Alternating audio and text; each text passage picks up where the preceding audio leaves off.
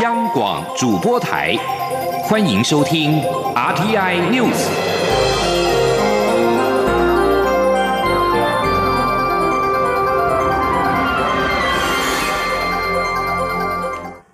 各位好，我是主播王玉伟，欢迎收听这节央广主播台提供给您的 RTI News 新闻。首先带您关注。为了提升台湾护照的国际辨识度，外交部今天公布新版护照封面。新版封面将英文国名 Republic of China 以环绕国徽的方式呈现，并且放上放大了台湾台湾的字样，但是中文国名中华民国的位置与样式等护照元素维持不变。外交部长吴钊燮表示，新版护照封面将尽量赶在明年一月一号发行。前天记者王维挺的采访报道。武汉肺炎疫情发生以来，国人在国际间旅行时发生护照被误认为中国的争议。为了提升台湾护照在国际的辨识度，立法院七月做成决议，要求行政部门研提具体做法，提升台湾护照国际辨识度，以维护国人尊严和确保旅行便利与安全。经过行政院专案小组的研议，行政院上周核定新版护照封面样式。外交部长吴钊燮二号在行政院记者会上表示，护照封面改版以变动最小、凸显台湾和调整英文国民呈现方式为原则。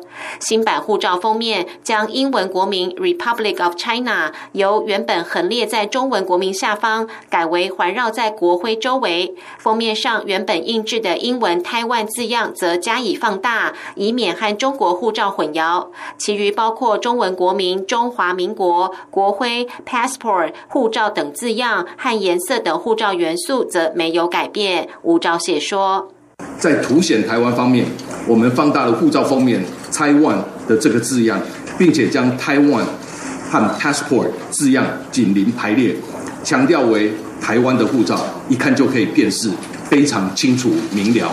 因此，我们新版护照的封面登载我国的中英文正式国名，并且将英文的国名 “Republic of China”。以环绕国徽的方式来呈现。吴钊燮表示，新版护照封面需在发行前两个月通知国际航空运输协会、各国政府、机场、港口、海关、各航空公司以及寄送样本。他希望能赶在明年元旦发行新版护照。吴钊燮说，新版护照发行后，民众持有的旧版护照仍有效，待护照效期到期后，可换发新版护照。若民众想提前换发新版，也可以直接到外交部领务局申请换发，规费一样是新台币一千三百元。外交部领务局长叶飞比表示，外交部每年平均印制一百七十万册护照，今年因为疫情的关系，发行量大幅减少，明年编列可印制一百五十。十万册护照的经费，待新版护照上路后，外交部将视疫情情况应应。中央广播电台记者王威婷采访报道。副总统赖清德今天表示，护照改版可让国际人士更清楚看见台湾，不至于像过去造成混淆。中华民国这四个字仍然在护照上看得到。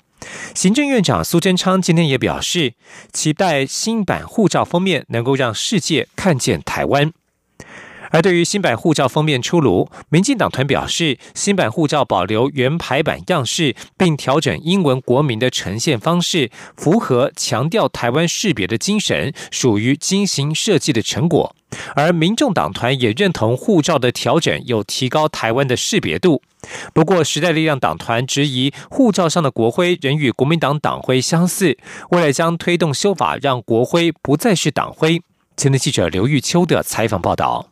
立法院临时会时通过决议，建请行政部门严提护照上台湾台湾辨识度的具体做法。行政院二号则公布新版护照封面，将 Republic of China 改回环绕国徽，放大台湾字样。对于新版护照封面，民进党团干事长郑云鹏受访时表示，只改封面不改内页，这是成熟且避免中国借故制造国际争议的选择。郑云鹏并说，放大台湾，缩小并改变。Republic of China 的表现方式，加强外国人一眼就能辨认这是来自台湾而不是 China。虽然有民众对保留太阳国徽有意见，但新版护照已能抓大放小，符合立法院各版决议文的主要精神，算是精心设计的成果。所以我觉得整体上来说，跟中文。然后英文跟封面护照内页跟那个的差别，我觉得都有兼顾到，所以我觉得这个设计虽然不是很多不同政治主张里面最完美的版本，但是我觉得应该是一个国人可以接受接受的版本。民众党团副总召张其禄也肯定新版护照封面加强了台湾字样，并认为已符合立院决议要求，提升台湾识别度。那确实，这个图腾的台湾的印象是有被凸显，这件事是确实的哈。因为他这样做的话，是看得蛮清楚的啦。啊，我们大概我们目前来看是这样，子觉得是 OK 了。而曾提案要求护照证明的时代力量党团总召邱显志则表示，肯定行政团队回应民意，对于护照设计做出调整，加大台湾英文字样，但护照上的国徽仍与国民党的党徽高度相似，让人感到遗憾。邱显志并说，实力党团将提案修正中华民国国徽。国旗法让国徽不再是党徽，也期待朝野立院党团能一起努力。国民党团书记长林奕华则说：“护照代表国家国民身份，虽然中华民国还在，但下方的 Republic of China 一行字被拿掉。若民进党觉得这样可行，也呼吁民进党遵守过去立院曾三读通过的牛猪分离，不要让瘦肉精美猪进口。政府不能只做他想做的事情。”中央广播电台记者刘秋采访报道。关注国内的进口政策，五月二十八号公布松绑美猪美牛进口，农委会当天下午也预告修正法规，明年起含莱克多巴胺成分的药物饲料添加物将可用于猪只。消息一出，引发外界忧心，台湾猪也会吃到莱克多巴胺。农委会主委陈吉仲今天接受广播节目专访时重申，台湾业者如果要输入含莱克多巴胺成分的药物饲料添加物，必须跟农委会申请药证，但是农委会不会发给药证。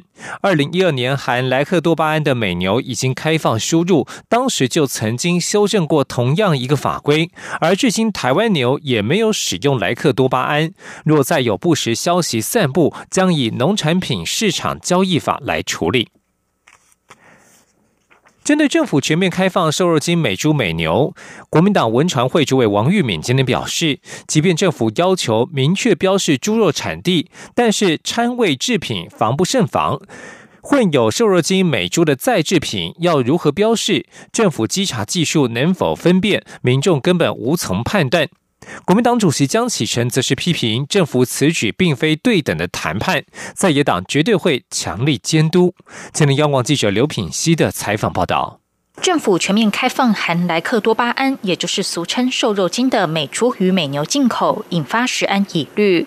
国民党文传会主委王玉敏、副主委王宏威、钟佩君等二号上午一同在党中央举行猪肉产地标示非万灵丹、掺味制品防不胜防记者会，批评蔡政府没有做好风险评估报告，也没有提出妥适与完善的配套措施。即便要求明确标示产地，消费者也无从。判断该肉品究竟是否含有瘦肉精，根本是将风险转嫁到民众身上，轻忽国人的健康。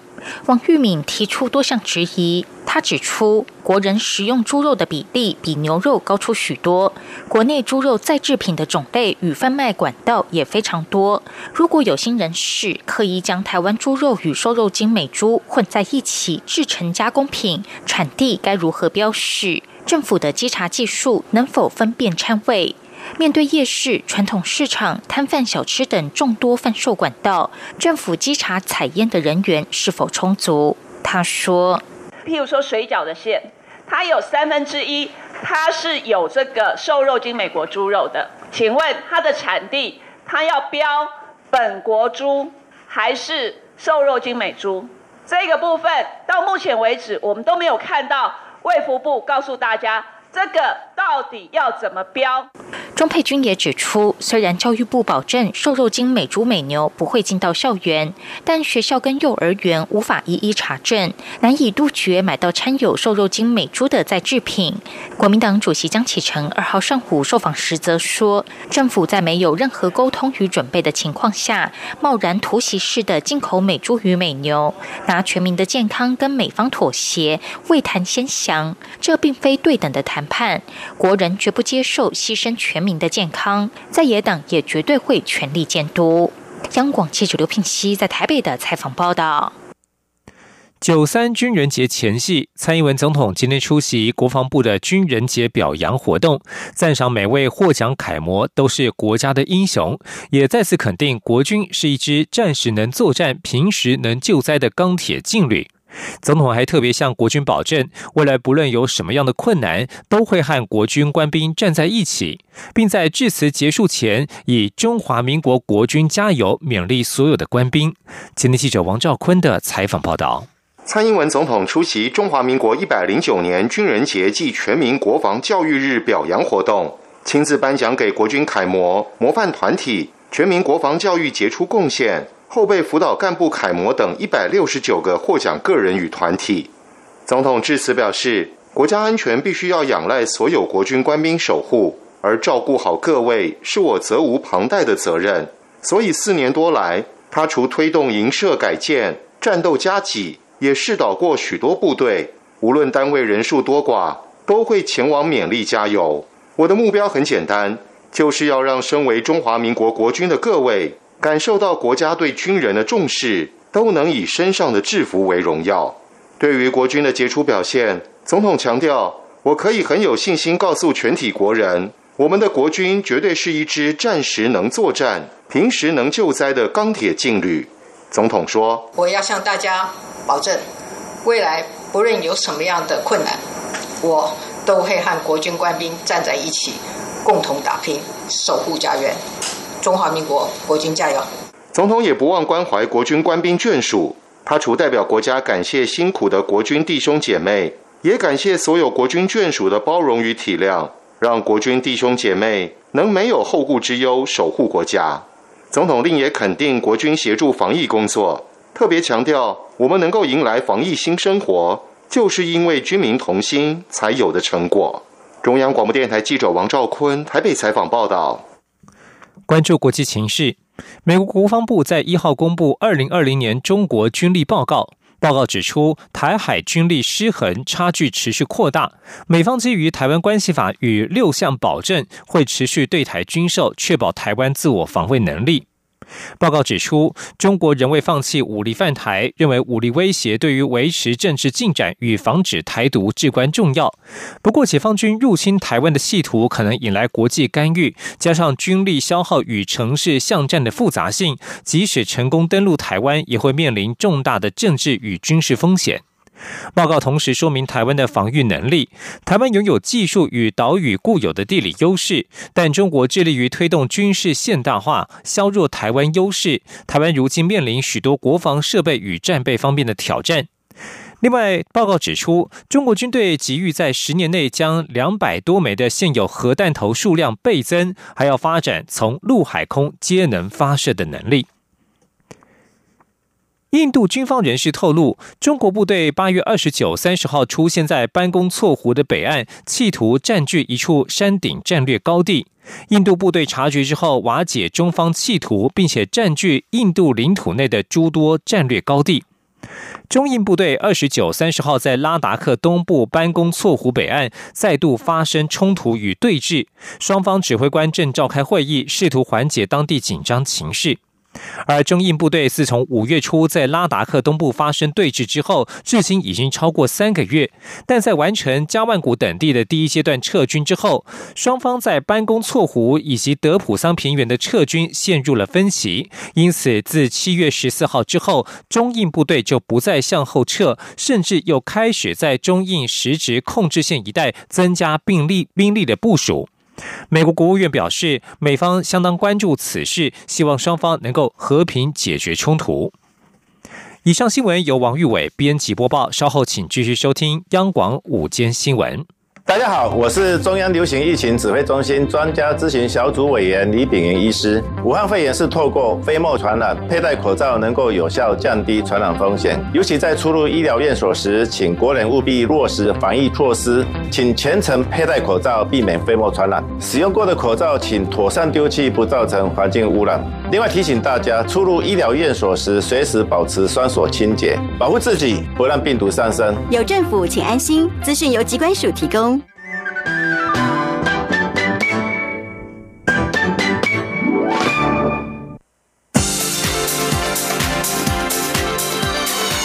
这里是中央广播电台台湾之音，欢迎继续收听新闻。听众朋友您好，我是张顺祥，欢迎您继续收听新闻。针对中国外交部发言人华春莹表示。捷克参议院议长维特奇搭乘华航来到中国一省，破坏中国主权。外交部长吴钊燮今天表示，维特奇是来台湾访问，不是去中国一省。华春莹的说法非常可笑。吴钊燮也说，外交部长王毅恐吓捷克，已经在欧盟内部引发反感。记者王维婷报道。捷克参议院议长维特奇率团访问台湾，中国外交部发言人华春莹指，捷克团搭乘中华航空包机到中国一省，破坏中国主权。对此，外交部长吴钊燮二号表示，华春莹的说法非常可笑，台湾人无法接受。吴钊燮说，中华民国台湾是主权独立的国家，捷克议长是访问台湾，并非访问中国一省。华春莹的说法不值一驳。吴钊。解说，啊，我想这个说法是非常可笑的啦。哦，那这个说法也是国人所没有办法接受的。那在国际社会上面啊，也应该是没有办法啊接受的一个说法。那我们中华民国台湾是一个主权独立的国家。那捷克的议长来我们台湾访问，就是来我们台湾访问，不是去中国的一省访问。那有关于中国发言人所说的这种可笑的事情，真的是不值一驳。维特奇访问台湾引发中国不满，正在欧洲访问的中国外交部长王毅表示，捷克会付出代价。对于王毅的发言，德国、法国、捷克和斯洛伐克皆表示不接受中国的威胁。吴钊燮表示，王毅在欧洲威胁欧盟成员，已经引发欧洲国家普遍反感。欧盟对外关系一体，相信欧盟将对王毅的威吓有所反应。吴钊燮说，维特奇来访。受到台湾高度欢迎，透过捷克团的访问，也加深台湾与欧洲和捷克的连结，国人将感到振奋。中央广播电台记者王威婷采访报道。中国威胁捷克参院议长维特奇将为访台付出代价。欧盟对外事务部一号表示不乐见此种语言，并表示欧盟跟中国在各项事务持续的进行讨论，包括了台湾跟香港议题。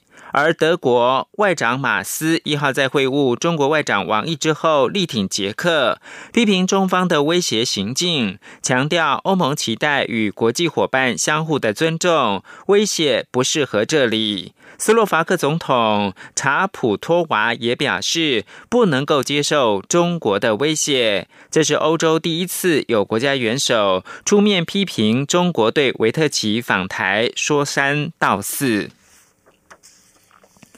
驻美代表肖美琴一号表示，美台经济与商业对话不仅涵盖贸易的议题，还包括了半导体、五 G、医疗、能源等各领域。对话的机制跟台美贸易及投资架构协定 （TIFA） 相辅相成。美国国务院亚太驻青史达伟八月三十一号利用华府智库研讨会的机会，宣布创立美台双边经济与商业对话。由美国国务院主管经济成长、能源与环境的次卿克拉奇主持。肖美琴期待经济跟商业对话能够进一步的带动台美多层次、多面向对话，扩大整体经贸关系整合跟互动。至于在取消对美牛、美猪进口限制之后，台美双边贸易协定 BTA 谈判是否能够启动？肖美琴表示，BTA 一直是台湾朝野各党努力的目标，也都清楚美国牛猪进口限制是主要的障碍。相信各国对台湾整体国家信任度跟接轨国际能力会更有信心，也会有更高的意愿跟台湾洽谈。台湾将开放含瘦肉精的美猪进口，获得美方肯定。各界也期盼台美启动双边贸易协定 （BTA）。但若台美签订 BTA 或者是自由贸易协定，哪些产业可能会受惠或者是受害呢？学者认为，石化、纺织、钢铁、机械业可能受惠，但台湾的农产品像是稻米、黄豆、玉米等可能会受到冲击。至于美国近年的贸易协定，也扩及到服务业、电子商务、电信业，都可能是被要求开放的项目。请记者杨文军的采访报道。尽管政府直言，距离台美签订双边贸易协定 （BTA） 还有一段路要走，但若台美签订 BTA 或自由贸易协定 （FTA），哪些产业可能受惠或受害？中华经济研究院院长张传章指出，用逻辑推测，受惠的产业将是出口美国为大宗的产业，如石化、纺织、钢铁、机械业；受冲击的产业则以农业为主。中央大学台经中心执行长吴大任进一步指出，美国每年生产大量的稻米、玉米、小麦、黄豆等，外销这些产品是他们的重点，可以推测台湾这些产业将受到冲击。值得注意的是，近年美国与其他国家洽签贸易协定时，也开始着重服务贸易。过去美方就曾要求政府开放电信、邮电等产业，都未获得回应。而现在最盛行的电子商务产业。也可能是被要求开放的项目。吴大任说：“因为那个现现在透过电子销售的比重，其实已经慢慢在取代我们传统的这种实体店面的一些销售嘛。嗯，好，那所以说它占的比重呃越来越重要。那所以说将来呃有可能在 FTA 的协商的过程里面，它会变成很重要的一个部分。那或许那个美国的这些电商就比较有机会啊进到台湾来。”好，对台湾的这些产业去做一些呃竞争啊，哦，对。据了解，经济部国贸局曾经做过的研究就指出，美方关切的议题已转向涵括层面更广、更深入的服务业、农业与内部体制差异等问题，且美方要求自由化的程度相当高，谈判内容可能包括政府采购、智慧财产权、原产地、农业动植物检疫、反倾销、劳工及环保等各。种议题。中央广播电台记者杨文君台北采访报道。经过五个月的试办期，交通部长林佳龙今天宣布，爱接送预约式的试用计程车将在双北等四个县市正式的上路，首波发出八千张的优惠券，鼓励行动不便者能够亲身的体验，以促成孝亲好安心、上学不烦恼、无爱自由行的三大目标。记者陈国伟的采访报道。一般民众在路上挥挥手拦计程车，司机就会开过来。但不少身障者在路上挥手拦车，却得到司机也挥挥手示意，因为要他们找下一辆计程车。交通部开发爱接送预约式通用计程车预约机制，并先与台北、新北、桃园、台中等四都合作，甄选合格的优质计程车队，让行动不便者可在前一天预约搭车，并按表计费，提供贴心又公平的运输服务。六十七岁的陈荣福因小儿麻痹，从小就行动不便，必须坐轮椅，有时也需要带上呼吸管讲话。他表示，妈妈现在九十六岁了，也开始坐轮椅。有了预约式通用计程车的措施后，真的方便许多。我在陪我妈妈就诊的过程，真的蛮辛苦的。为什么？我妈妈坐一般计程车，但我必须在后面追着她走，就没办法跟她坐计程车里。可是最近有这个无障碍计程车，我觉得很棒啊。我会坐在我爸爸的后面，跟他慢慢调节，让他比较有爱心的感觉。交通部长林佳龙说，这项措施将来会从四都扩展到全国，并将尝试结合通用车型的多元计程车与小客车租赁业者，提供更多元的服务，很方便的啊，走出门。好，不管是去就学、就医，甚至就业，交通部会出面来协调跨部会跟单位，甚至也会号召民间哈，能够啊来支持这样的一种呃社会投资型的一种呃社会企业的服务。爱接送措施上路后，交通部将发放八千张新台币五十元的体验折扣券，由特约车队及司机发送给乘车者，可以直接折抵五十元车资。中央广播电台记者陈国伟台北采访报道。台湾彩券在历经 COVID-19 肺炎疫情的冲击之后，买气已经逐渐的回温。台彩今天也宣布中秋节加码。从十五号开始，大乐透将加码一百组新台币一百万元奖项，而且首创奖金倍数球的加码奖金，每组一百万奖金有机会翻成两百万、三百万元。另外，有别于以往的方形刮刮乐，台彩也结合了中秋满月应景，首次推出圆形剪裁的刮刮乐。请记者郑祥云、陈林信宏报道。一年一度的中秋节即将到来，台湾彩券在摆脱肺炎疫情的干扰后，二号宣布大乐透中秋加码相关活动。其中九月十五号开奖的大乐透将加码一百组新台币一百万奖项，并首创奖金倍数球，且搭配三倍券的概念，每组一百万奖金最高可以翻成三百万元。台财总经理蔡国基说。除了我们白族百万哈之外呢，会再续开全新的奖金倍数球，啊，有三倍，有两倍，有一倍，啊，如果是开出三倍，是让百万的奖金，呃，最高就可以到三百万，那总奖金是五百五千万元，啊，所以这一次的这个大乐透，呃，总共加码的话就是一点五亿。另外，台彩也推出两组中秋应景的刮刮乐新品，包括首度采用特殊镭射铝箔材质印制，头奖奖金一千万元的一千万大富翁，以及券面形状突破传统，结合中秋满月以圆形裁剪的幸福好圆。两款新品总奖项超过两百六十八万个，总奖金超过十五亿元。台彩总经理蔡国基说。那这一次是采用呃月亮的圆形满月的这样子方式去做呈现，那也非常适合这个当贺卡、当明信片。那里面的奖项呢，啊有两百个，这个十万块钱，中奖率是五十 percent，好，平均买两张就有机会会中一张。另外，每五分钟开奖一次的 Bingo Bingo，则从十月一号开始连续加码十六天。基本玩法、猜大小、猜单双，奖金都会拉高倍数。中央广播电台记者郑祥云、陈林信宏采访报道。健康新闻：星光医院的心脏内科医师赵淑平今天表示，曾有一名六十多岁个案在骑车时突然的晕倒，送医检查却找不出原因，最后是透过住院长时间的心电图监测，发现个案一度有心跳停止十几秒以上的阵发型心律不整。医师提醒，心率不整是许多心血管疾病的前兆，而且有些情况并不容易发现，因此提醒国人要随时留意自己的脉搏变化。星光医院心脏内科主任洪慧峰表示。许多研究都显示，连续监测七到十四天，就会有机会抓出异常的状况。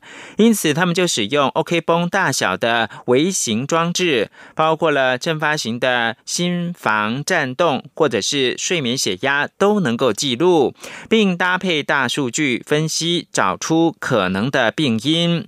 洪慧峰表示，六十五岁以上的民众大概有百分之四的比例有心房颤动，八十岁以上上大概有百分之十的人口有心房颤动。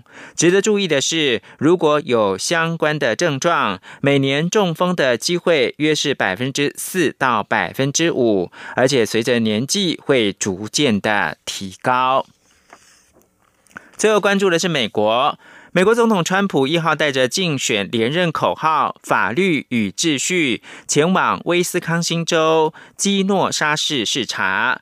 他形容最近的反种族主义示威活动是暴民所为的国内恐怖行动。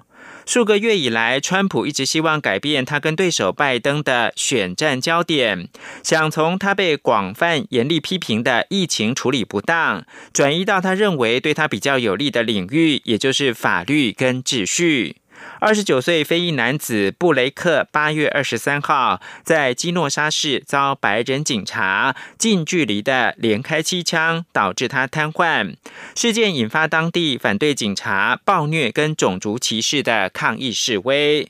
川普造访了被纵火的店家之后，告诉店主说将要协助重建。此外，川普二度开口要抽成 TikTok 交易，就变成了复杂化。川普在一号重申，要短影音平台 TikTok 出售的美国。